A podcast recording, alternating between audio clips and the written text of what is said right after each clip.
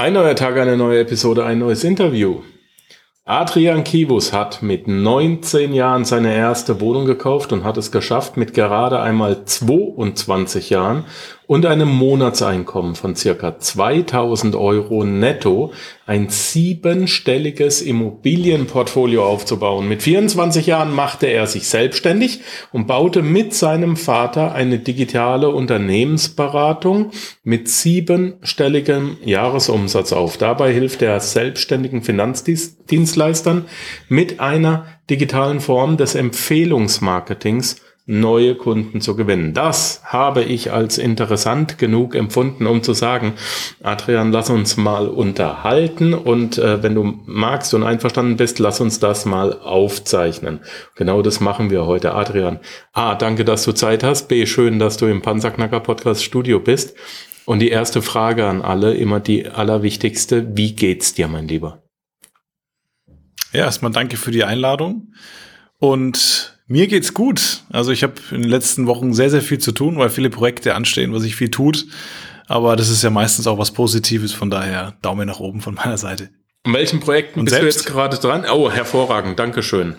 Ich, äh, seitdem ich vor einem Jahr meine Ernährung umgestellt habe, äh, immer mehr Energie. Das, das ist sehr gut. Ja. Schön, freut mich.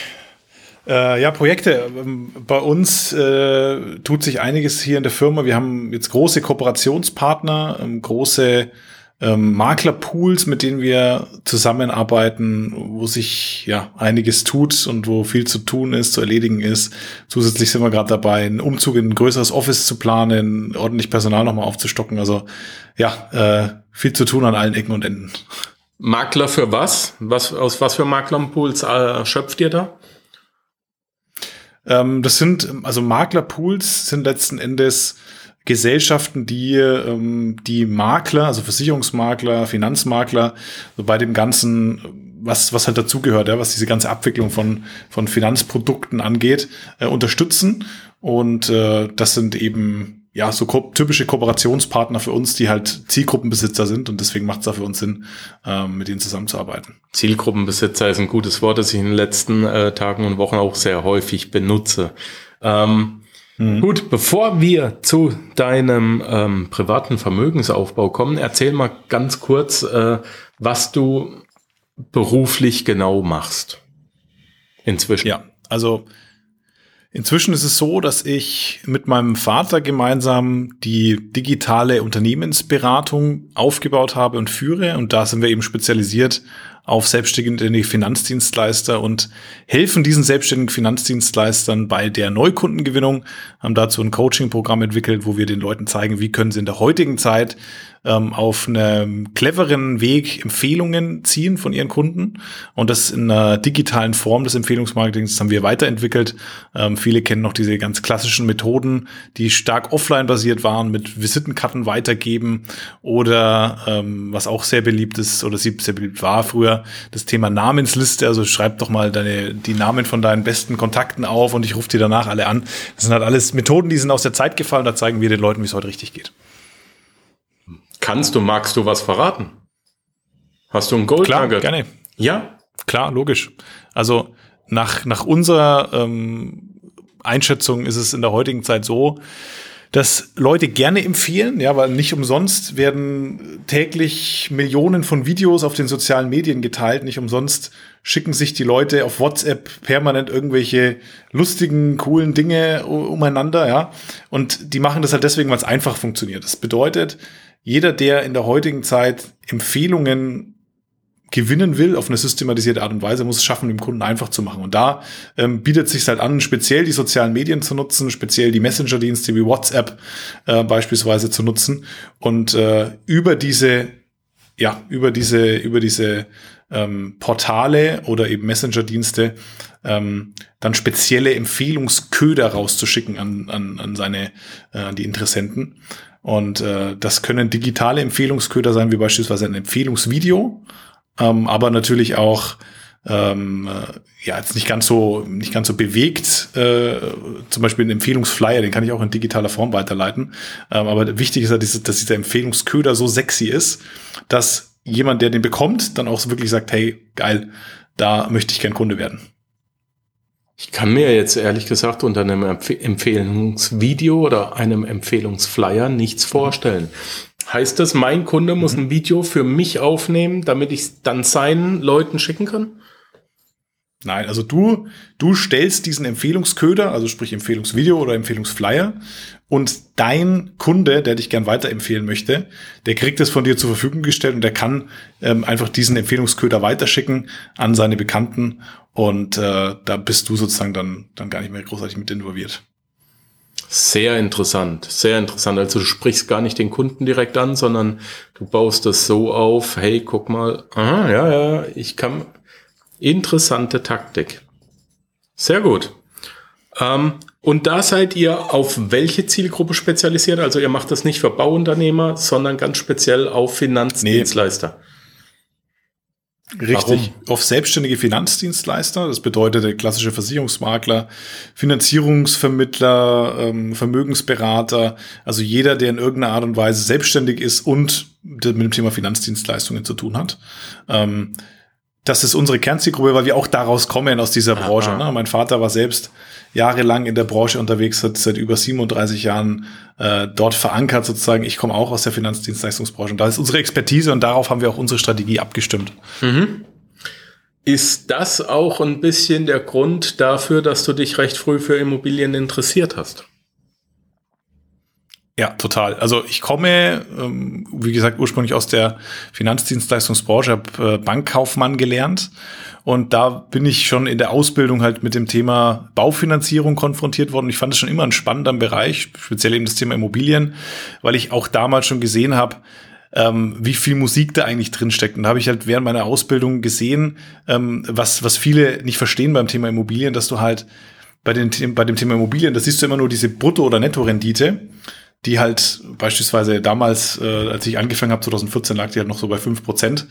Ähm, heute, heute ein Träumchen, ja, ähm, in, in, den, in den meisten Standorten. Und was die wenigsten halt verstehen, ist, dass es beim Thema Immobilien, dadurch, dass du mit Fremdkapital arbeiten kannst, diese Bruttorendite eigentlich nicht der ausschlaggebende Punkt, sondern eigentlich geht es um die Eigenkapitalrendite, sprich, wie viel Prozent bekommst du auf dein eigengesetztes Kapital? Ja, weil so wenn ich jetzt beispielsweise in Aktien investiere, dann investiere ich auch beispielsweise 10.000 Euro. Aber wenn ich halt eine Immobilie für 100.000 Euro kaufe und ich äh, kann die mit 10% Eigenkapital erwerben, dann habe ich im Grunde genommen das gleiche eingesetzt wie bei einem bei einer Aktie, ja, aber meine Rendite, also aufs eingesetzte Kapital, was ich bekomme, ist halt um ein Vielfaches höher. Und das habe mhm. ich relativ früh verstanden. Und die Schulden, die du aufgenommen hast, die werden über die Jahre in Vermögen umgewandelt und zwar durch fremde Menschen.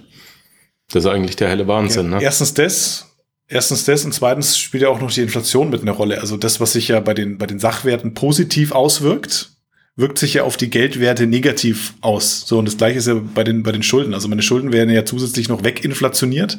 Wichtig ist halt, dass man es da nicht übertreibt. Also wenn ich jetzt äh, ein, ein Portfolio mir aufbaue, was halt komplett äh, Oberkante, Unterkante mit, mit äh, Schulden voll ist und irgendwann geht irgendwas schief, ja, sei es privat, ich verliere einen Job oder sonst irgendwas, dann stehe ich natürlich dann äh, relativ schnell dann auch äh, blöd da. Und deswegen ist es so wichtig, da die richtige Balance zu finden.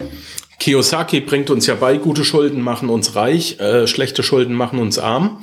Ähm, ja. Die äh, äh, Immobilienschulden sind vermeintlich gute Schulden, aber Fakt ist, Schulden sind Schulden. Hm. Wie managst du das Risiko, dass nichts in, äh, in die Hose geht? Ja, also ich habe bei mir den großen Vorteil, dass ich ähm, sehr, sehr günstig eingekauft habe. Also meine Einkaufspreise, ähm, die liegen, ja, also da darf man eigentlich keinem sagen. Also die sind teilweise sehr niedrig. Äh, wenn ich das heute betrachte im aktuellen Marktwert, dann habe ich die Stand jetzt 50 Prozent unter Marktwert eingekauft und da ist es dann auch kein Problem, wenn man äh, ich habe es damals weitestgehend vollfinanziert, die Immobilien. Ja, hätte natürlich auch anders ausgehen können, wenn jetzt der Markt gedreht hätte und anders gelaufen wäre, dann wäre es vielleicht heute nicht mehr ganz so schön. Aber ähm, so gesehen äh, habe ich da einen riesen, riesen Puffer und kann da jederzeit ruhig schlafen. Glück oder gezielt? Also ich, ich habe diese Immobilien, die ich gefunden habe, auf Market gefunden. Insofern war es gezielt. Also ich habe schon geguckt, dass ich möglichst auch zu dem, zu, äh, zu, zu dem Zeitpunkt, als ich damals gekauft habe, zu 14 bis 2016, ähm, dass ich es damals schon deutlich unter Marktwert eingekauft habe. Von daher ähm, war das schon gezielt. Wie findet man sowas off-market? Ja, ähm, das ist die große, die, gro Kunst. Also die große Frage. Zwei, ja. Gibt es überhaupt ja, eine Off-Market-Immobilie? Ich habe zwei, zwei Wohnungen ähm, über tatsächlich äh, Anzeigen in der Zeitung gekauft. Also es waren Nuancen von, von Menschen, die das halt in die Zeitung gestellt haben. So typisch am Wochenende, ja, Wochenendausgabe bei uns die, die äh, Nürnberger Nachrichten. Und da stand, stand so kleine Anzeigen, äh, hier Wohnungen zu verkaufen, x tausend Euro und halt so eine Telefonnummer. Und so eine Anzeige ist halt wahnsinnig unsexy. Also wer das heute in der heutigen Zeit noch macht, dem kann man eigentlich in meinen Augen nicht helfen. Äh, aber da hat sich dann halt einfach, das haben sich schon ein paar Leute gemeldet, aber nicht die Menge ja, an, an Leuten. Ich war halt dann derjenige, der dann äh, es geschafft hat, möglichst schnell den Sack zuzumachen, im Sinne von direkt bei der ersten Besichtigung gesagt, Mensch, ich nehme sie. Und dann äh, habe ich auch, war ich auch derjenige, der den Zuschlag bekommen hat. Das waren so, habe ich zwei Wohnungen äh, gekauft. Eine habe ich auch über eBay Kleinanzeigen tatsächlich gekauft. Die war, was den, was den Markt Preis angeht, jetzt nicht ganz so weit unter, unter normalem äh, Marktpreis wie bei den anderen. Waren so knapp zehn Prozent unter Marktpreis, aber Rückblick natürlich trotzdem ein sensationeller Deal. Äh, und dann habe ich einen, eine oder eine Dreierpack-Wohnung habe ich äh, über ähm, eine mehr oder weniger Ansprache, eine zufällige Ansprache entdeckt von jemandem, den ich da äh, zufällig mehr oder weniger angesprochen habe und der tatsächlich dann so eine äh, mir im Gespräch sagte, dass er Immobilien zu verkaufen hat und da hatte ich dann Glück dann oder wie auch immer man das nennen möchte, an der richtigen Stelle zu sein, ja. Zur rechten Zeit am rechten Ort. Das ist eigentlich entgegen all dem, was man irgendwo gesagt kriegt, ne, ähm, eBay Kleinanzeigen, das ist ja schon fast frech. das ist eine sensationelle war, Methode und äh, ja. ich würde auch heute nicht mehr auf die Idee kommen, mir eine Zeitung zu besorgen, um da dann Ich weiß auch nicht, ob es heute, ob das, ob das heute noch so, so gut funktioniert. Ich meine, das ist jetzt auch schon wieder einige Jahre her. Ähm, aber damals hat's auf jeden Fall bei mir, vielleicht auch, weil ich einfach den Fokus drauf gelegt habe. Ne? Ich habe dann natürlich ja. schon äh, geguckt, Mensch, äh, was, was gibt's denn? Und in dem Moment vielleicht habe ich dann einfach da auch äh, ein Stück weit mit, mit Glück gehabt. Ja. Un unbedarft genug an die Sache rangegangen, ne? Also nicht. Vielleicht. Nicht ähm, blockiert genug, sagen wir es mal so. Okay, ähm, jetzt warst du in der Bank und da gibt's eine interessante Geschichte. Du wurdest denen irgendwann zu erfolgreich, ne? Ja, ja, das war wirklich komplett verrückt. Also äh, ich, ich habe das auch verschiedensten Leuten erzählt, die haben alle den Kopf geschüttet. Also ich war damals in der Position, ich habe wirklich zu meiner Zeit als Angestellter bei der Bank, habe ich so in der Spitze 2000 Euro netto verdient. Ja. Und ich hatte dann so diese, diese sieben Wohnungen und dann habe ich, äh, wollte ich natürlich weitermachen. Ne? Das, das Ziel war schon, das Ding noch größer aufzubauen. Und es hat auch in meinen Augen nichts dagegen gesprochen, weil ich halt bei den Finanzierungen und bei den äh, Mieteinnahmen im Verhältnis immer einen riesen fetten Überschuss jeden Monat gehabt. Also es war jetzt nicht so, dass ich da irgendwie ähm, jeden Monat noch irgendwas draufzahlen musste vom Gehalt, sondern es hat sich schon richtig gut gerechnet. Und ich hatte dann halt irgendwann Mieteinnahmen von 5000 Euro und wollte dann die nächste Immobilie finanzieren. Und dann äh, wäre das auch ohne weiteres machbar gewesen. Also das Eigenkapital war da. Ähm, ich hatte auch äh, die Bonität dafür, hat alles dafür gesprochen.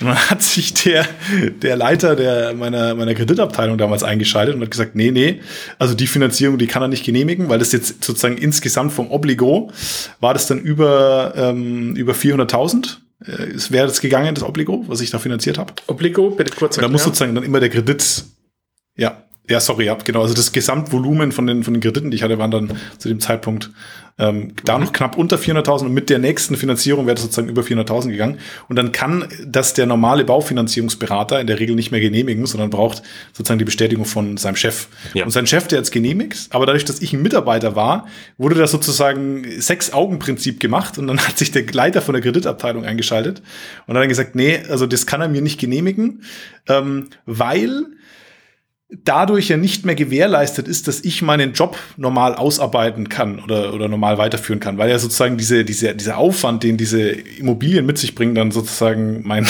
Job bei der Bank gefährden würde. Also komplett haben äh, Hanebüchen äh, und ich habe dann ähm, hab dann auch gesagt, na gut, dann finanziere ich es halt woanders. Also jede andere Bank würde es finanzieren. Das wurde mir dann auch gedroht, aber da würde ich jetzt gar nicht so, so drauf, so, so näher drauf eingehen. Es war auf jeden Fall so dann, dass ich gesagt habe, gut, das war einer der Gründe, wo ich dann gesagt habe, äh, das kann so nicht weitergehen. Ich brauche da einfach noch mal den nächsten Schritt, ne? sei es jetzt äh, ein Jobwechsel oder dann eben direkt der der Schritt in die Selbstständigkeit. Und da bin ich dann zu der Zeit auch auf meinen Vater zugegangen und habe ihn gefragt, Mensch, wie schaut's denn aus? Hast du Lust, dass wir was gemeinsam machen? Und so ist dann unsere Consulting-Firma entstanden sozusagen. Es ist, äh, ich finde, ich finde die Story schon hart, ne? Also das, Brutal. Aber es, ich glaube halt, dass da auch viel, was viel, denkst viel du, Neid woran das lag? Weißt du? Ja, ja, ja. Genau, das darauf Also ich glaube, ich glaube tatsächlich Neid. Ich glaube tatsächlich ein Stück weit Neid, weil stell dir mal vor, da, da sitzt so ein Typ, der verdient wesentlich weniger, also 2000 netto ist jetzt nicht die Welt, ne? Also verdient wesentlich weniger als als äh, ähm, ich als Kreditabteilungsleiter, wie auch immer. Ist auch noch jünger, 22, so alt 23. Ne? Ist genau ist halb so alt wie ich und äh, äh, macht hier irgendwie Riesengeschäfte mit Immobilien. Ja, äh, ich, also ich kann mir vorstellen, dass das ein Grund war. Aber also ich habe dann auch nachgefragt, was sind die Gründe, aber er wollte es mir dann auch nicht sagen. Neid, Missgunst und einfach Dinge. Unwissen, oder? Das ist Angestelltenmentalität, nenne ich das. Ja. Ich nenne es, ich nenne es ganz provokant ja. Angestelltenmentalität, ähm, weil ein Mensch, der sich wirklich äh, damit auskennt, der würde dich ja niemals bremsen, sondern der würde schauen, dass er, dass er dich fördert, nee. ne? Das ist unglaublich. Es haben auch ganz viele Leute in dem Unternehmen mit dem Kopf geschüttelt, als ich denen das erzählt habe. Ja. Die konnten es auch alle nicht nachvollziehen. Aber und gut. Er ist immer noch in seinem Unternehmen und hat immer noch sein Gehalt, ne? Ja, genau. Aber im Nachgang bin ich ja froh, dass es so gekommen ist, ne? weil das war ja für mich ja, im Grunde genommen mehr so eine, eine Initialzündung. Also ich bin dem sogar dankbar heute. Ähm, dass, äh, dass das alles so gekommen ist, weil ich also heute kann mich nicht, mich nicht drüber beschweren. Also ich würde es äh, jederzeit wieder so machen, den, den Schritt auch zu gehen. Und das war vielleicht wirklich für mich so der, der letzte Kick, ja, den, ich, den ich vielleicht gebraucht habe.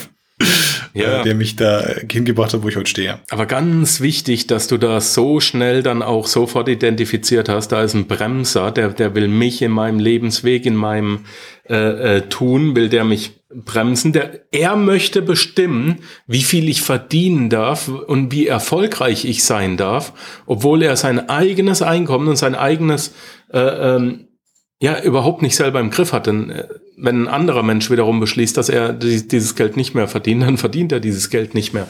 Das ist ja der, der Wahnsinn ja. an, der, an, an dieser Sache. Ja. Hat also komplett sein ähm, sein eigenes Geldmanagement in fremde Hände gegeben und will jetzt über dich und deine Zukunft verfügen.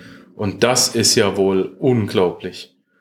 Also total. Finde find, find ich schon einen starken, starken Tobak und, und auch herzlichen Glückwunsch, dass du da den Mut hattest, das entsprechend richtig zu handhaben. Das finde ich gut. Was hat dein Vater zu dieser Zeit gemacht und was hatte er für eine Expertise, dass du sagtest, ich kann mich da vertrauensvoll an ihn wenden? Jo, also mein, mein Papa ist seit mittlerweile über 25 Jahren selbstständiger Trainer und Coach. Ähm, also bevor dieser ganze Online-Coaching-Hype äh, losging, hat mein Vater das schon jahrzehntelang gemacht sozusagen und war halt überwiegend offline unterwegs oder fast ausschließlich offline unterwegs. Also er hatte sozusagen Offline-Seminar-Business. Er hat Verkaufstrainings äh, zum Thema Verkauf und Neukundengewinnung bei Banken, Versicherungen, Sparkassen äh, in ganz Deutschland gemacht hatte dann da auch ein, ein Trainerteam mit sieben Trainerinnen und Trainern, die für ihn auch ganz deutschlandweit diese Trainings gemacht haben. Und das ist äh, sehr erfolgreich gelaufen bei ihm. Und ich hatte, ich war früh schon mit dabei, also war immer mal wieder als Kind auch auf, auf seinen Seminaren äh, hin und äh, hier und da mal wieder mit dabei. Und ich, ich wollte es schon immer irgendwas in die Richtung machen. Ne? Das hat mir irgendwie schon immer gefallen, hat mich irgendwo ähm, ja inspiriert. Mhm. Und so war dann für mich so der Punkt gekommen, wo ich gesagt habe, Mensch, vielleicht ist das jetzt der richtige Zeitpunkt, dass wir da gemeinsam erstatten.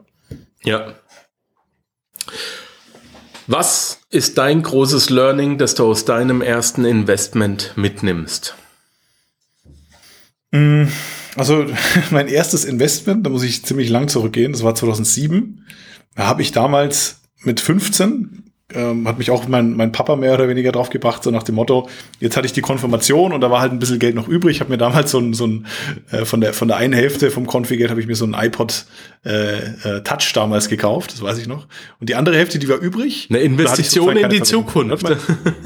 genau, Investition in die Zukunft, genau. Richtig. Und äh, die, die eine Hälfte war übrig und da wusste ich sozusagen nicht, was ich damit machen soll. Da hatte ich keine Verwendung für und hat mein Papa gesagt, Mensch, ähm, was hältst du davon, wenn du den mal äh, richtig anlegst? So. Und dann war eben äh, meine Überlegung damals, also wir haben dann schon ganz offen auch über das Thema Aktien gesprochen. Und meine Idee war damals, dass ich eben ähm, die mir mir so einen Rohstofffonds kaufe, weil ich halt gedacht habe, naja, also im Grunde genommen, wir Menschen verbrauchen jeden Tag irgendwelche Rohstoffe, also wir tanken jeden Tag, wir heizen jeden Tag. Äh, eigentlich, wenn man nach der Logik geht, ich meine, die Rohstoffe sind ja nur begrenzt hier verfügbar auf dem Planeten, also müssten die eigentlich mit der Zeit im Wert steigen. So, das war meine Annahme damals. Wie man ja heute auch sieht an der Tankstelle, also es war damals nicht so falsch. Gut, also habe ich dann also dieses Geld genommen, habe das da reingegeben. In damals, es war so, so ein DK-Fonds, DK Global Resources, hieß der. DK. Und äh, dann habe ich da halt erstmal das aus den Augen, aus dem Sinn nicht mehr dran gedacht. Dann kam ein Jahr später, 2008, äh, da habe ich nur so am Rande mitgekriegt, dass da irgendwas mit Wirtschaftskrise war. Kam dann, kam dann mein Depotauszug. Und dieser Depotauszug, ich weiß es doch genau, ich, ich, ich sitze in meinem Kinderzimmer und mache diesen Depotauszug aus und da steht irgendwie minus 60 Prozent. Ja, also Hälfte, Hälfte vom Geld weg. Also in dem Moment war das für mich weg. Ja, und ich habe dann, ich war dann, äh, habe dann so emotional reagiert, dass ich diesen Depotauszug zerrissen habe, habe dann äh, geheult und mich in mein Zimmer eingeschlossen. Habe erst mal den Nachmittag bin ich nicht mehr aus dem Zimmer rausgekommen. Wow. Habe dann äh, geschimpft und hey, wie, wie konnte mein Papa mich nur dazu bringen, hier in in äh, in, in Fonds zu investieren und was ist das? Wie unfair ist das alles? Ja, habe die Welt sozusagen verflucht und ja, im Nachgang ähm, war es natürlich für mich ein, ein wichtiges Learning. Ähm, Nummer eins, investiere nur in das, was du, wo du dich auch wirklich auskennst. Ja, faktisch, ich kannte mich da damals nicht aus. Ich habe dann irgendwie eine Annahme gehabt und habe gedacht, na gut, äh, gibst du einfach mal rein. Und ich habe es halt in Wahrheit nicht verstanden. Also ich wusste ja. nicht, dass, dass da, dass da solche riesen Kursverluste oder so möglich sind. Das erste große Learning und das zweite äh, große Learning, ähm, investiere nur das, was du bereit bist auch zu verlieren. Im ich war damals, das war mehr oder weniger mein, mein gesamtes Geld. Was, ganz, was ja. gesamte Geld, ne? Hättest du nur die Hälfte reingepackt, genau. hättest du ja nachkaufen können, als es Rabatt gab. Genau, richtig. Auch, auch, auch das hätte ich damals nicht gecheckt. Also das war für mich, ja. ich habe mich damals ja nur ganz rudimentär damit auseinandergesetzt. Es war wirklich, äh, nee, aber ich bin trotzdem froh, dass ich es damals gemacht habe, weil im Grunde genommen war es wirklich eine, eine wichtige, ein wichtiges Learning. Und ähm, vor allem auch, wie man emotionslos ja, mit, mit, mit Verlusten umgeht, ne? total, total. Ja, auch also Rückblick natürlich, das war jetzt, ne, das waren irgendwie, was waren das, 1200 Euro oder so. Das ist jetzt nicht die, oh, also, da kann, man heute drüber, ja, ja. da kann man heute drüber lachen, ne? Aber ja. damals natürlich, ne, mit 15 war das für mich schon viel Geld. Ne? Ja, wenn du in Mofas rechnest, waren das ein bis zwei, ne? Ja, ja, genau. ähm, ja. Ähm, bist du heute noch in Aktien oder nur noch in ja. Immobilien? Ja. Wie, wie gehst, ähm, wie gehst also du heute ran? Also ähm, mehr, mehr tatsächlich in Aktien. Also ich habe Einzelaktien, wo es sind einfach Werte, wo ich dran glaube, dass die die nächsten Jahre ähm, weiterhin gut performen werden. Äh, und speziell auf der auf der Firmenseite, da sind halt äh, die Gelder, die ich da investiere, hauptsächlich in breit diversifizierte äh, Fonds. Ne? Ähm, weil bist du ja, tatsächlich diese, noch in diese Fonds Einzelaktiengeschichten? Ja. Ähm, ja. Fonds haben, ich weiß nicht, ob du das weißt, aber Fonds haben einen kleinen Nachteil für mich persönlich, nur meine Meinung. Ne? Ähm, wenn du einem Fondsmanager Geld gibst, dann muss er, egal wie sein Fachwissen ist und wie der Markt läuft, long gehen gemäß Gesetz. Er ist verpflichtet, das Geld sofort zu verwenden. Und das bedeutet, selbst wenn er privat mit Einzelpapieren ähm, short geht, weil der Markt das eben ähm, gerade hergibt, muss er long gehen. Und deswegen ist ein Fonds für mich persönlich gestorben. Der macht halt wenig Sinn, weil er kann mhm. gar nicht so ja, performen, wie die Top-Leute, die da drauf sitzen, eigentlich gerne würden. Mhm. Mhm. Ja, also kann ich, kann ich nachvollziehen. Ähm, ich, ich sehe das Ganze halt so, ähm, also ich, ich bin natürlich stark auch in ETFs investiert, ne? Also das meine ich jetzt mit, mit Fonds. Ah. Ähm, also ähm, sind ETF-Fonds, äh, in denen ich da drin bin. Und ich sehe das halt so, Nummer eins, also wenn es wirklich jetzt gerade aktuell der bestes Beispiel, ne, wenn es nach unten geht, dann habe ich halt speziell jetzt, ähm, dadurch, dass ich das über ratierliche Ansparpläne mache, äh, relativ große Beträge im Monat, die da reinfließen, ähm, habe ich halt einfach diesen Cost-Average-Effekt und ich muss mich da halt nicht großartig mit auseinandersetzen und drum kümmern. Worauf du anspielst, sind, sind jetzt Hedgefonds oder was, was äh, ähm, hattest du da im Blick, weil du ja, sagst, generell, Fonds sind für Immobilienfonds, egal welchen Fonds du nimmst, ne, und der Fondsmanager, egal wann er das Geld kriegt, muss per Gesetz long gehen. Er muss das Geld sofort verwenden und kaufen. Und das, als ich, als ich das mhm. erfahren habe, ich habe ein Buch, ich weiß gerade gar nicht mehr, wie es heißt, ähm, das ist unglaublich interessant, von einer, von einer Frau geschrieben, die ähm, einen der besten Fonds äh, Deutschland aufgesetzt hat. Ähm, das fand ich, ja, das, das, das fand ich dumm. Ich fand es schlicht und ergreifend dumm. Ähm, mhm. Warum kann man einen, einen Menschen, einen hochbezahlten Fondsmanager nicht so agieren lassen? Ähm, und, und er soll beweisen, dass er das kann. Der Gesetzgeber ist hier in dem Moment dümmer als, als ein guter Fondsmanager. Warum können die nicht long und short gehen? Und die dürfen gar nicht verkaufen. Die dürfen nicht verkaufen, wenn es, mhm. sie dürfen nur dazu kaufen. Also du meinst, du meinst, dass die nicht unter bestimmte Aktienquoten drunter kommen. kommen In dem Moment, oder? wo sie Geld bekommen, müssen sie kaufen. Ja. Ja, und sie müssen sich halt ja. im Prinzip, also, wenn der ganze Markt short geht, ähm, die Papiere raussuchen, die gerade am wenigsten Verlust machen. Das ist das Einzige, was sie managen dürfen. Sie dürfen aber nicht shorten. Und das finde ich mm, komisch, ja, also weil sie dürfen, sie es, dürfen also Gelder gibt, nicht es, liegen lassen. Ja, also es, es, gibt, es gibt verschiedene Fonds. Es, es kommt, es kommt darauf an, wie, wie hoch die Aktienquote sein muss. Also es mhm. gibt schon auch Fonds, die können einen gewissen Teil liquide halten. Ähm, das gibt's auch. Aber speziell jetzt ganz reine Aktienfonds und auch die ETFs, klar, die müssen, die sind ja, die bilden ja einfach nur ab. Das ist ja im Grunde genommen ist es ja, ähm, da kannst du ja sowieso nichts großartig steuern. Ja. Einzelpapiere. Ja, aber also, also ich, ich genau, ich, ich sehe das, ich sehe das halt so ein Stück weit in der in dem Gesamtkonzept. Ne, ähm, du hast ja sozusagen für dich deinen eigenen Fonds. Ja. Und im Grunde genommen teilst du halt auf, pass auf, ich habe so und so viel Liquidität, ich habe so und ja. so viel im Bereich Aktien, ich habe so und so viel im Bereich Immobilien und im Grunde genommen bist du ja dein eigener Fondsmanager. Ähm, insofern, ja, also ich, ich kann das, ich kann das nachvollziehen, das Argument das trifft für, trifft für einige Aktienfonds zu, dass die halt einfach einen gewissen Teil müssen, in Aktien haben müssen und dadurch halt im Crash dann deutlich, deutlich stärker auch verlieren. Auf der anderen Seite kannst du dann natürlich dann ähm, diese, diese äh, Kursrückgänge auch wieder als, als Nachkaufmomente nutzen, wenn du halt genügend Pulver hast. Deswegen ist halt in meinen Augen ganz wichtig, dass du, dass du nicht dein ganzes Pulver verschießt. Ja. Du hast gesagt, du bist auch in Einzel, ähm, in Einzelpapiere investiert, ja. weil du dran glaubst, dass die performen. Ähm, an was mhm. glaubst du denn? Also ich bin ähm, vor dem großen Ausbruch noch in, in Tesla reingegangen. Mhm an die glaube ich auch nach wie vor. Also ich fahre auch privaten Tesla, deswegen, also ich finde es mit Abstand das geilste Auto, was ich bisher gefahren bin und glaube einfach daran, dass sich das weiter durchsetzen wird. Das mhm. ganze Thema E-Mobilität. Ähm, und dann habe ich halt noch so klassische Aktien, wo ich jetzt auf die nächsten Jahre nichts falsch machen kann, speziell auch in Bezug auf das Metaverse, äh, wo ich so ein bisschen versucht habe vorauszusehen, was könnte da passieren. Ich glaube halt einfach, dass, dass äh, Apple ein großer Profiteur werden könnte. Ähm, ich glaube tatsächlich Meta? nicht so sehr an, an, an von dem Metaverse. Also generell Met von diesem Trend Metaverse jetzt nicht. Ja. Jetzt nicht in Bezug auf Facebook Meta, sondern in Bezug auf diesen Trend ah. Metaverse. Erklär also mal bitte, den kenne ich jetzt nicht. Den kenne ich noch nicht. Was ist das Metaverse?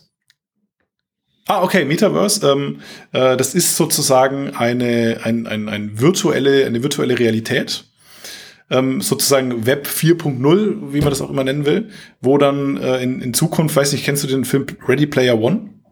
Ja. Sagt dir das was? Mhm. Genau, und, und im Grunde genommen ist es das, was in diesem Film Ready Player One thematisiert wird, ähm, was halt jetzt so langsam äh, dabei ist, richtig, richtig in die, in dem, in dem, ja, in unserer Realität sozusagen anzukommen. Und Facebook hat da ja den großen Schritt gemacht, dass die sich umgenannt haben in Meta für Metaverse und die gehen jetzt halt voll all in in diesen ganzen äh, Metaverse-Trend. Und äh, das wird halt in den nächsten zehn Jahren, glaube ich, ein sehr, sehr spannendes Thema sein, weil wir sowieso auch jetzt gerade mit dem Thema Corona, die Leute igeln sich halt immer mehr zu Hause ein. Den Trend nennt sich Cocooning, ja, also dass die Leute immer mehr von zu Hause machen, lassen sich alles liefern, verbringen da dort halt ihre Zeit. Und mit diesem Metaverse bist du sozusagen nicht mehr dran gebunden, irgendwo ins Büro zu gehen, sondern du setzt halt dann diese Brille auf und beamst dich halt dann irgendwo hin, wo du halt gerade sein willst. Und Toll, jetzt muss ich den das, Film das noch ist mal dieses gucken. Metaverse. Super. Ja, Wird garantiert dieses reicht, Wochenende wenn du den. Trailer anschaust, da, da wird schon, da wird schon viel thematisiert. Ich habe den vor ein paar Monaten geschaut, äh, aber jetzt muss ich noch mal gucken. Okay. Ähm, ja, ich bin, in- ich, ich möchte noch mal ganz klar unterstreichen: in, investiere in die Sachen, die du verstehst. Schau, vor zwei Jahren bin ich krank geworden. Ich habe mir schön die Diabetes angefressen, wissen ja auch meine Hörer. Ähm, äh, bin ins Krankenhaus gekommen und musste gut zehn Monate lang, bis ich dann äh, beschlossen habe, es nicht mehr tun zu müssen, musste ich Insulin spritzen. Jetzt pass auf. Wenn du dir Fremdinsulin spritzt, was dir kein Diabetologe verrät, ist, lieber Markus, du kannst alles weiter essen, wie du willst, du musst dir nur Insulin spritzen. Zwei Sachen verraten es einem nicht. Dass du eine Diabetes Typ 2 heilen kannst, wenn du deine Ernährung umstellst, eben nicht alles isst, ja, Kohlenhydrate weglässt und Zucker. Typ Ja. Nummer zwei, wenn du dir Fremdinsulin spritzt, macht dich das dick. Noch dicker, als du eh schon bist. Auf der anderen Seite sagen sie, du musst abnehmen. So, und der Diabetologe ist natürlich, der Arzt, den ich hier habe, ein super Diabetologe, hat gesagt, du musst mich einfach nur anrufen, kriegst du ein Rezept, liegt bei der Apotheke parat. Und ich gehe dann hin und hol das Zeug ab. Sagt aber, 1,67 Meter groß, 143 Kilo, du solltest mal abnehmen. Ne? Ich bin ja so lang wie breit wie hoch. Mhm. Sag ich zu dem, gut Doc, wie mache ich das am besten? Ketose. Ich sag, hast du Ernährungspläne, Einkaufspläne, hast du irgendwas da? Können wir damit arbeiten? Weil ich war motiviert. Jetzt pass auf, Adrian sagt er, nee, schiebt mir so einen abgegriffenen Flyer rüber und sagt, da gibt's irgendeine Frau im Rathaus, das ist so eine Hausfrau, die macht noch nebenbei Ernährungsberatung. Da schickt mich ein ausgebildeter Arzt hin. Ja, jetzt Wow. im Nachhinein weiß ich warum. Er hat keinerlei Interesse gehabt, mich zu heilen. Was hat das mit Investieren zu tun? Na, ich bin in ein Adipositas Center nach Wien und der hat mir die ganzen Sachen, die ich gerade gesagt habe, erklärt. Seit einem Jahr nehme ich keinerlei Insulin mehr, aber ich habe eine Sache verstanden. Ich kenne inzwischen den Marktführer, der heißt nämlich Novo Nordisk. Und wenn du jetzt eine Sache verstehst, ist, wird es in den nächsten 20 Jahren mehr oder weniger dicke Menschen geben, aufgrund des Trends, dass wir nicht mal mehr aus dem Haus gehen. Definitiv mehr. Ich glaube dran, weil wir haben ja von Glauben gesprochen. Das nächste ist, wenn du dran glaubst, es wird mehr dicke Menschen geben, glauben wir dann dran, es wird noch mehr Diabetes Typ 2 geben und glauben wir weiterhin dran, dass dieses Diabetes weiterhin nicht geheilt werden soll. Schau dir mal den Aktienverlauf der letzten zehn Jahre von Novo Nordisk an. Das sind nämlich die, die das ganze Insulin herstellen. Mhm. Ich werde mit Insulin Klar. in Verbindung bleiben. Das ist ein Papier, das ich verstanden habe, zu dem ich einen Bezug habe und von dem ich auch glaube, dass es, so krass es sich jetzt anhört, ein Zukunftsmarkt Mhm. ist. Keine Anlageempfehlung, nur mein persönlicher Glaube. Ja, ja, auf jeden Fall. Also klar, meine, es gibt da ja verschiedene Märkte, wo man, wo man auch gut profitieren kann, wenn man das, das äh, vorhersieht. Ich habe, also ich finde, ich finde äh, gewisse Themen, da tue ich mich persönlich schwer, drin zu investieren, weil teilweise halt ethisch fragwürdig, ne? Also speziell auch jetzt dieses, dieses Thema Diabetes, man muss da dann sagen, gut, das ist mir egal, ähm, weil auf der einen Seite ist das natürlich ein interessantes Geschäftsfeld. Die Frage ist halt immer, will ich, will ich damit Typ- auch, auch Geld verdienen? Ne? Das muss dann, das muss man dann für sich, für sich entscheiden. Ich finde, ich finde sogar auch das Thema Metaverse finde ich super, ähm, finde ich super grenzwertig, ja, weil auch, auch das halt ein, ein Thema ist, was, was mir eigentlich persönlich nicht gefällt, dieser Trend. Ja? Also Leute, die sich immer mehr Ja. abkapseln, alles passiert nur noch in der virtuellen Realität. Leute verlieren so die jegliche Beziehung oder jegliche, ähm, jegliches Feingefühl, wenn es um Umgang mit richtigen Menschen geht. Also ich finde den Trend nicht schön, ja, ähm, Ja. aber nichtsdestotrotz muss man sich halt dann überlegen, ähm, bloß weil ich es nicht schön finde, äh, gibt es ja vielleicht auch trotzdem die Möglichkeit, in irgendeiner Art und Weise davon zu profitieren, weil passieren wird so oder so. Ja, muss man für Ja. sich abwägen. Dadurch, dass ich acht Jahre Soldat war, dadurch, dass ich selbst Sportschütze und Jäger bin, äh, es gibt auch Leuten, denen gefällt das nicht, habe ich persönlich auch mit gewissen Rüstungspapieren keine Probleme. Wenn die Leute fragen, was hältst du von Rüstungsunternehmen, sage ich die Aktien. Hm, finden es als nicht lustig, aber Okay. ähm, Ja. ja, muss jeder für sich selber entscheiden. Ähm, letzten Endes ist es aber eine aktive Entscheidung in dein ja. Vermögen. Ich verstehe es halt. Ich bin, ich bin sehr tief in, in Waffentechnik drin. Ich produziere eigene, meine eigene Munition und so. Das muss keiner verstehen. Mhm. Ähm, ich habe für, für meine Waffen stelle ich das Zeug selber her. Ähm, auch für mich ein Zukunftsmarkt. Wenn man aktuell weiß, ich verrate jetzt heute ein Geheimnis. Aktuell hat sich das Pulver für Schusswaffen verdoppelt und die Geschosse, weil die USA haben letztes Jahr am 1.7. ihr Waffengesetz geändert, die exportieren so gut wie nichts mehr. Und alle europäischen Hersteller, ähm, wir haben aktuell März 2022, die nächsten zwei Jahre werden die den zivilen Markt nicht mehr äh, beliefern. Für ein Kilo Pulver habe ich letzte Woche statt 45 Euro 102 Euro bezahlen müssen. Die beliefern ausschließlich noch die NATO. Crazy. Wir haben beim Pulverhersteller angerufen, der sagt, ist nicht mehr, weil geht nicht. Ist das ein Zukunftsmarkt? Ja. Willst du darin investieren? Beantwortet dir die Frage selbst. Ein Ja und ein Nein ist eine aktive Entscheidung und beides ist gut für dich. Ja. Ähm, wir haben uns ein Stichwort aufgeschrieben, Adrian. Verwendung mhm. des Vermögens. Wie verwendest du dein Vermögen und warum? Ja, also im Augenblick verwende ich mein Vermögen dazu, um im Grunde genommen mehr Vermögen zu machen. Ja, also äh, ich investiere 95 Prozent meines äh, meines Einkommens und den den anderen kleinen Bruchteil, den gebe ich halt für so Dinge des alltäglichen Lebens aus. Also mein Urlaub, ähm, Essen, Trinken, schick essen gehen, ja, Miete, äh, solche Geschichten. Also ich wohne im Übrigen selber zur Miete, ja, das nur, nur noch mal am, am Rande, oh. weil ich tatsächlich, weil ich tatsächlich äh, ähm, diese Flexibilität und diese Möglichkeit einfach zu sagen, ja gut, jetzt im nächsten Jahr wohne ich halt woanders.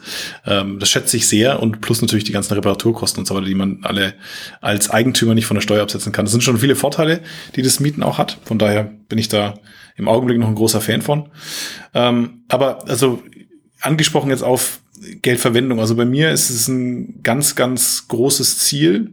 Was heißt Ziel? Also ich habe es mir fest vorgenommen, es wird auch so passieren, dass ich, wenn ich äh, nicht mehr da bin, wird das Vermögen, was ich bis dahin angehäuft habe, hoffentlich, ja, ähm, das wird, das wird in eine Stiftung gehen und wird zu einem in, in wohltätigen Zweck gehen. Also ein Bruchteil davon wird vielleicht noch an meine Kinder gehen, aber das große Vermögen wird in eine Stiftung gehen.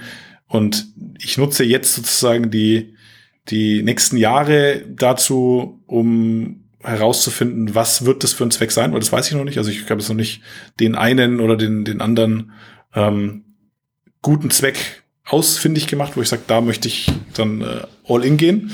Aber den werde ich finden und dann wird das Ganze äh, übergeben, weil ich, ich finde es halt schwierig, ähm, wenn, wenn du, wenn du irgendwann abtrittst und du hast irgendwie ein hohes äh, neunstelliges Vermögen, das dann einfach jemanden zu geben, beispielsweise den Kindern. Ähm, also ich, ich, wenn, wenn, wenn mir das passieren würde, ja, dass mein Vater beispielsweise jetzt abtreten würde und er hätte jetzt irgendwie großes, großes Vermögen, äh, neunstellig und, und höher, dann wäre wär ich komplett überfordert damit. Das muss ja nicht mal neunstellig sein, ne? Das reicht ja schon irgendwie so, keine 50 Millionen. Ähm, da wäre ich wahrscheinlich, oder viele wären überfordert und würden so ein Stück weit auch den Sinn verlieren, weil das Ganze, dieses, dieses Aufbauen, ja, gibt mir unheimlich viel Energie. So dieser, dieser Vermögensaufbau macht ja auch unheimlich viel Spaß. Aber wenn das dir einfach geschenkt wird und du nichts dafür tun musst, dann ist halt so dieser Hunger weg. Und äh, ich, ich ziehe da immer gern so diese Analogie zu, ähm, zum, zum, zum Führerschein oder zum Autofahren. Ja, stell dir vor, du machst mit 18 deinen Führerschein und dir stellt jemand irgendwie so ein Lamborghini mit 600 PS hin.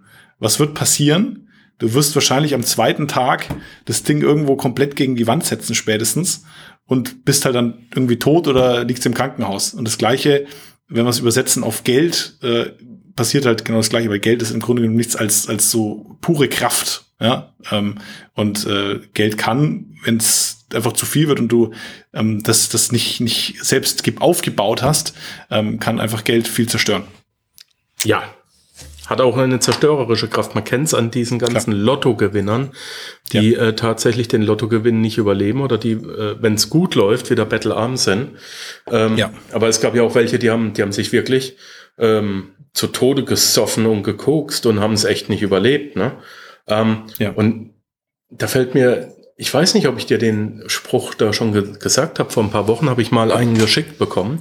Man hat angeblich den äh, den Scheich, den Gründer Dubais, gefragt, wie er die Zukunft seines Landes mhm. sehe. Ja. Ne? ja. Und er hat gesagt, wissen Sie, ich fahre einen Mercedes und mein Sohn fährt einen Land Rover und sein Sohn wird auch einen Land Rover fahren.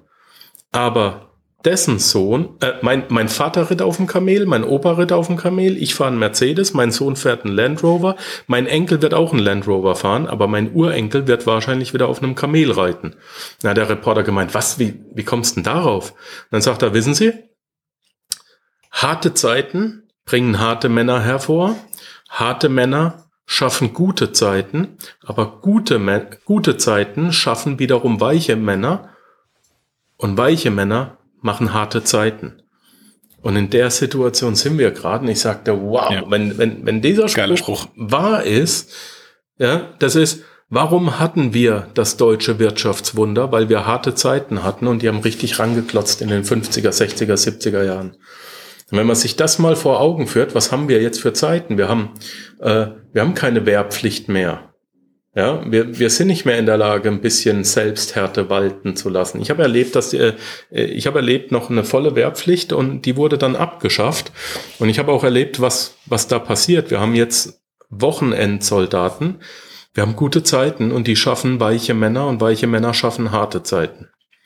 Also Total. es werden uns harte Zeiten bevorstehen und das ist richtig.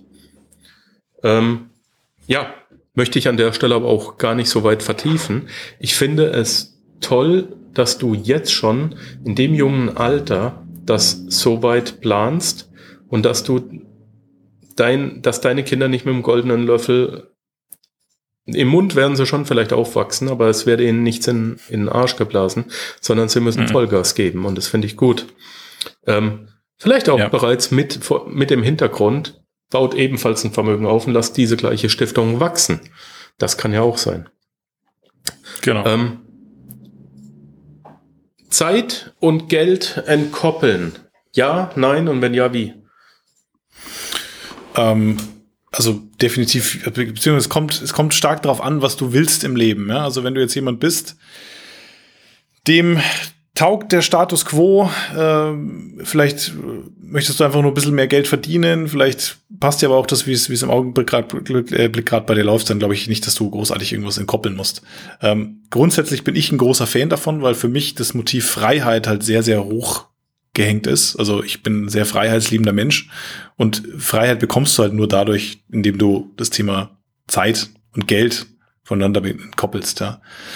Ähm, und insofern, wie geht das? Naja, im Grunde genommen du bist ja auch ein großer Fan vom, vom Robert Kiyosaki. Er beschreibt es ja schön in seinem Buch Cashflow Quadrant. Du hast halt die Möglichkeit, ähm, Nummer eins äh, Angestellter, Nummer zwei Selbstständiger. Das sind halt beides Aufgaben oder Rollen, wo du Zeit gegen Geld tauscht.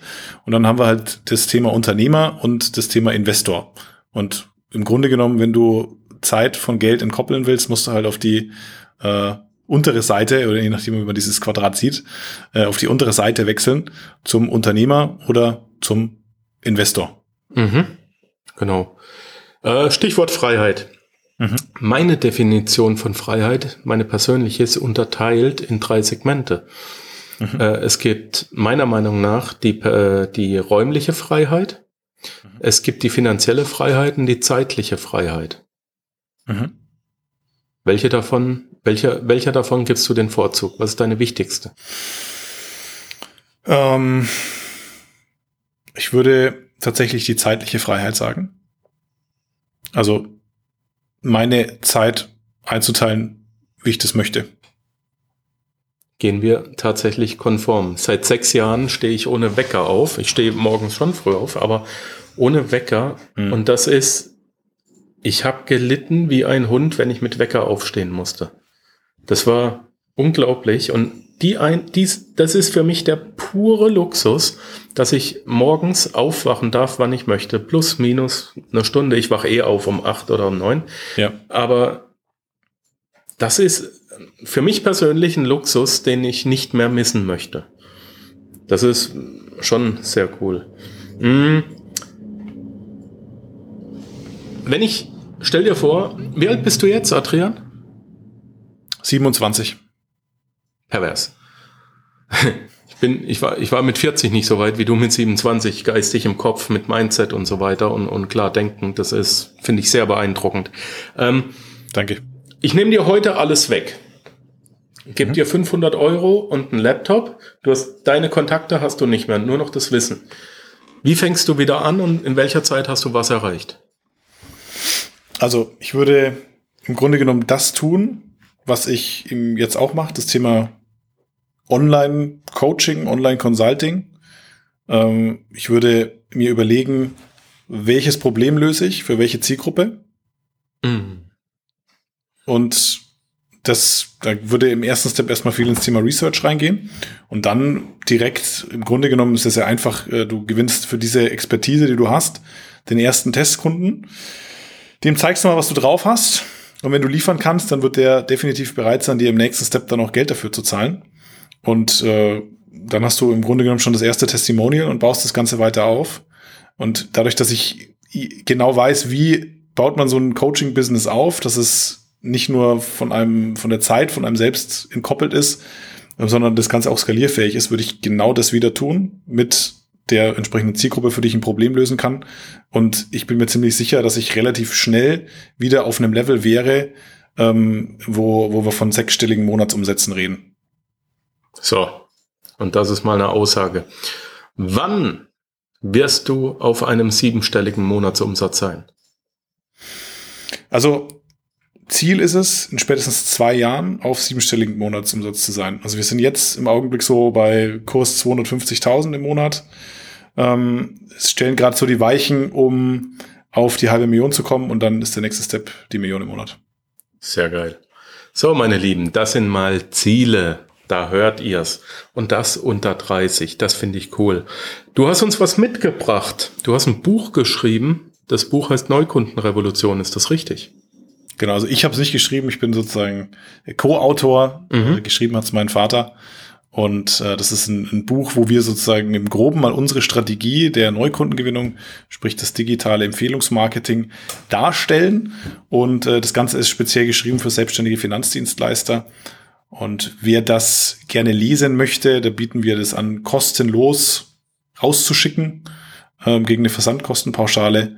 Und äh, wer das gerne haben möchte, hat die Möglichkeit hier unter dem Podcast in den Show Notes den Link anzuklicken und sich das gerne Genau. zu bestellen. Panzerknacker-podcast.com slash Finanzbuch. Ganz einfach. Ich habe dann einfach einen Link erstellt. Geht drauf, holt es euch und lest es durch. Auch wenn du nicht in der Finanzbranche bist, kannst du sicherlich ähm, das eine oder andere für dich daraus adaptieren.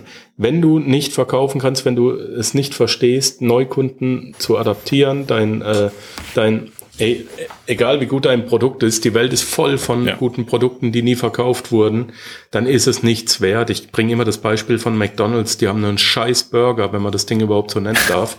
Aber sie sind gut. Ich habe ich hab zehn Grills im Garten stehen. Für mich ist, ist Barbecue äh, meine, meine Weltreligion. Ich mache dir einen Burger, ich garantiere dir, dafür fliegst du freiwillig hierher. Aber ich bin kein Burger-Milliardär. Ja? Ja. Wenn du, ich sage immer ganz provokant, wenn du, wenn du deinen Scheiß nicht verkauft kriegst, ist er nichts wert. Lernen verkaufen, das hat auch Kiyosaki als erstes gelernt. Ähm, deswegen danke für dein Buch. Adrian, die letzte Frage eigentlich immer, habe ich was vergessen zu fragen? Was müssen wir noch loswerden? Also, ich glaube nicht. Ich glaube, wir sind ziemlich durch. Und ruckzuck Ähm, sind 50 Minuten wieder um. Menschenskinder. Wow. Crazy. Wie im Flug. Es war mir ein inneres Blumenpflücken. Ich danke dir für deine Zeit. Danke, dass du da warst. Danke auch. Und mach weiter so. Wir bleiben bitte in Kontakt. Wenn du ähm, gerne. weitere Erfolge, Meilensteine zu verbuchen hast, bitte schreib an und wir vielleicht treffen wir uns dann hier auch mal wieder. Ich wünsche dir alles Liebe, Cool. alles Gute und ciao, ciao. Vielen Dank. Danke für die Einladung. Ciao. Mach's gut. Eine Möglichkeit, um dein erstes Side-Business zu starten, ist mein Panzerknacker-Code. Hier zeige ich dir, wie du ohne Investitionskosten und mit nur ein bis zwei Stunden Aufwand pro Abend schon am ersten Tag Geld verdienen kannst und dir ein stabiles Handelsgeschäft mit echter Ware aufbaust. Gehe jetzt auf www.panzerknacker-podcast.com slash code und komm in die Gruppe. Ich freue mich, dich dort begrüßen zu dürfen.